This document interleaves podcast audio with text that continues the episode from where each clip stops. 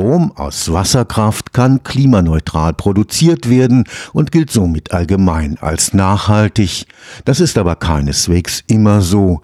Gewaltige Staudammprojekte im brasilianischen Amazonasbecken, teilweise mit Mitteln der Weltbank gefördert, sind Ursache für massive Artenverluste und die Zerstörung von Lebensgrundlagen der dort lebenden Menschen. Sie verursachen in der Regel größere ökologische Schäden als die Rodung des Waldes durch Feuer. Zudem setzen sie teilweise mehr klimaschädliche Gase frei, als durch die Nutzung von Wasserkraft eingespart werden kann. Am Auen-Institut des Karlsruher Instituts für Technologie wird Grundlagenforschung betrieben, um die negativen Auswirkungen von Staudammprojekten auf den für das Weltklima so wichtigen Regenwald im Amazonas zu untersuchen. Man muss wissen, dass Brasilien über 60 Prozent seiner gesamten Energie aus der Wasserkraft generiert. Und das macht natürlich auch deshalb Sinn, weil ein Fünftel der weltweiten Süßwasservorkommen den Amazonas runterfließen. Unglaubliche Mengen an Abfluss oder an Wasser. Und es wäre natürlich auch sinnlos, diese nicht zu nutzen, auch energetisch zu nutzen. Das Problem ist, durch diese Stauwerke, dass sie meistens nicht effizient sind. Da werden riesige Stauwerke gebaut am Unterlauf des Amazonas oder am, am Unterlauf der großen Zuflüsse. Und weil wir natürlich im gesamten Amazonasbecken relativ wenig Gefälle haben, müssen diese Staumauern entsprechend hoch sein und überschwemmen eben riesige Bereiche. Und diese riesigen Bereiche werden meistens nicht vorher oder können gar nicht entwaldet werden, weil das viele tausende Quadratkilometer manchmal sind so dass einfach die Vegetation da stehen gelassen wird. Es kommt zur Umsiedlung von Indigenen oder lokaler Bevölkerung und dann werden riesige Gebiete geflutet für eine lächerliche Megawattzahl. Der Ökologe Professor Florian Wittmann leitet das Rastatter Auen-Institut des Karlsruher Instituts für Technologie. Im Rahmen des Clambio-Forschungsprojekts hat er die ökologischen Folgen von Staudammprojekten wie dem bereits 2016 in Betrieb genommenen Belomonte-Damm am Xingu-Fluss im brasilianischen Teil des Amazonasbeckens erforscht. 400 Quadratkilometer Regenwald wurden dort geflutet. Der Zusammenbruch des empfindlichen Ökosystems war die Folge. Diese riesigen Stauseen mit der ganzen Vegetation und den biotischen Prozessen, die da drinnen ablaufen, Haufen Gasen natürlich aus über Jahrzehnte und so zum Teil mehr Treibhausgase entstehen lassen über Jahrzehnte als die gleiche Energiegewinnung über fossile Brennstoffe. Für den Regenwald im Zentrum des Amazonasbeckens sind Staudammprojekte eine größere Bedrohung als die Rodung des Waldes. Die Abholzung erfolgt großräumig in dem sogenannten Entwaldungsgürtel im Süden, wo eben Straßen vorangetrieben werden, gebaut werden, wo die Harvester reinfahren können, die großen Lastwagen und die Siedlungen nachfolgen in Zentralamazonien, wo der Amazonas und seine größten Nebenflüsse zusammenfließen, haben wir noch relativ wenig Entwaldung, aber dort stören wir eben durch diese Stauanlagen das hydrologische Regime. Und dadurch, auch in Südamerika, sind halt die Pflanzen in Auen andere, beispielsweise die Vegetation und die Organismen in den Flüssen und Auen andere als in den terrestrischen Lebensbereichen. Und damit machen wir einen Großteil der Biodiversität kaputt. Die Natur wird durch den sogenannten Sandwich-Effekt sowohl im Oberlauf als auch im Unterlauf des gestauten Flusses geschädigt. Wir haben nachgewiesen, dass erstaunlicherweise auch unterhalb des Aufstaus auf hunderte von Kilometern deutlich die hydrologischen Regime der Flüsse verändert werden und eben jetzt nur noch aus ökonomischen Gründen gesteuert werden mit Ein- und Auslass des Wassers so dass wir zum Teil Auswirkungen haben von Baumartensterben in den Flussauen vor Ort von 125, 150 Kilometer Länge unterhalb des Stauwerks. Also oberhalb des Stauwerks haben wir Tausende von Quadratkilometern große Reservoire, wo natürlich die Auen und auch die terrestrischen Lebensräume, die jetzt geflutet sind, kaputt sind.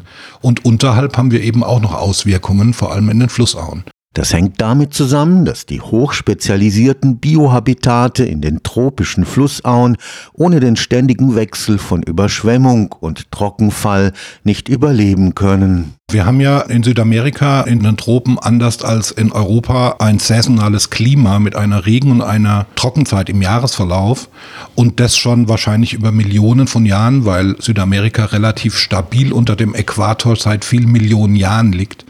Und dadurch einen monomodalen Flutpuls. Das heißt, wir haben eben eine Hochwasserphase und eine Niedrigwasserphase im Jahresverlauf, die sowohl in ihrer Höhe als auch in ihrem zeitlichen Auftreten vorhersehbar sind. Und zwar nicht nur für uns, sondern eben auch für die Biologie, also die Organismen, die an diese wechselnden Bedingungen angepasst sind.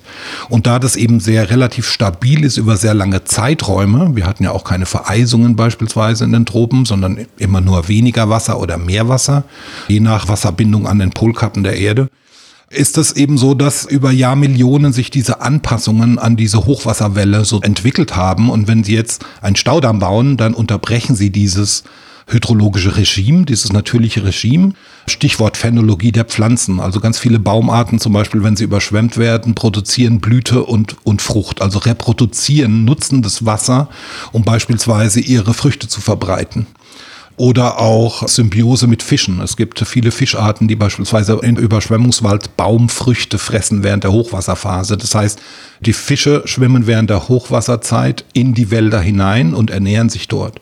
Und wenn die jetzt einen Staudamm bauen, dann haben sie natürlich über hunderte von Kilometern dieses hydrologische Regime zerstört. Das kann man übrigens sehr gut am Rio Xingu sehen mit der Errichtung des Bellomonte Staudamms wo hunderte von Quadratkilometern Überschwemmungswald nicht mehr überschwemmt werden am Unterlauf. Und dadurch hat sich die gesamte Flora verändert hinsichtlich terrestrischer Pflanzen, immer weniger Spezialisten der Feuchtgebiete. Und das hat natürlich einen großen Einfluss auf die gesamten Nahrungsketten, auf die Organismen, die von diesem Wasser abhängig sind. Aufgrund der Komplexität dieser Zusammenhänge sind Umweltverträglichkeitsprüfungen völlig ungenügend, wie sie beispielsweise die Weltbank vor der Finanzierung von Staudammprojekten durchführt.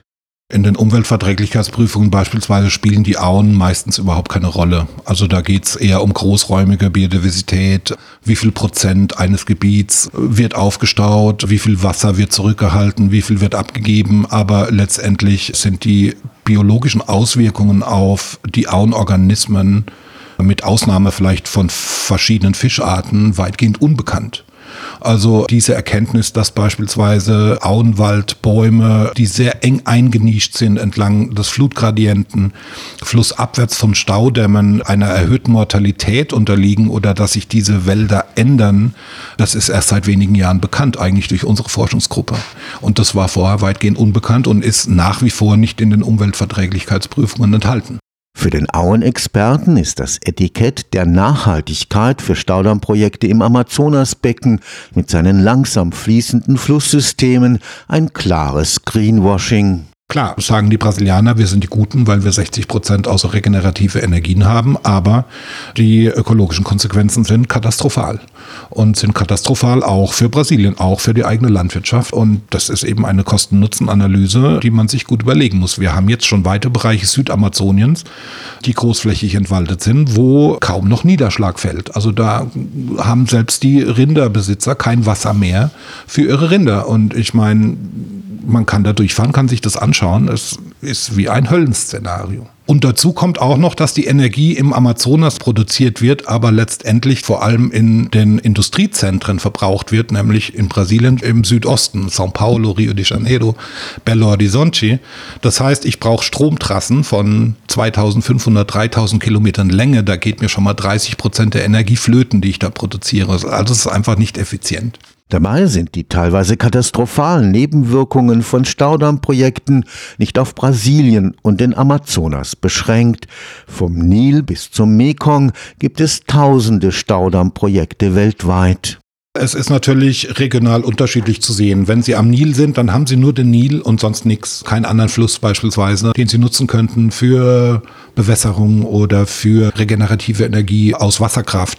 Was könnte man beispielsweise entlang des Nils an regenerativen Energien über Solarkraft schaffen und damit die Wasserkraft obsolet machen? Am Amazonas wäre ein ganz anderer Blickwinkel nötig. Da könnten wir zum Beispiel einen der Zuflüsse aufstauen und dort Hydroenergie erzeugen und dann vielleicht den 30 Mal stauen, aber dafür die anderen Flüsse intakt lassen. Nur äh, was ich sehe, ist eben diese zunehmende Tendenz, alle Flüsse zu verbauen und überhaupt keinen Fluss mehr frei fließen zu lassen.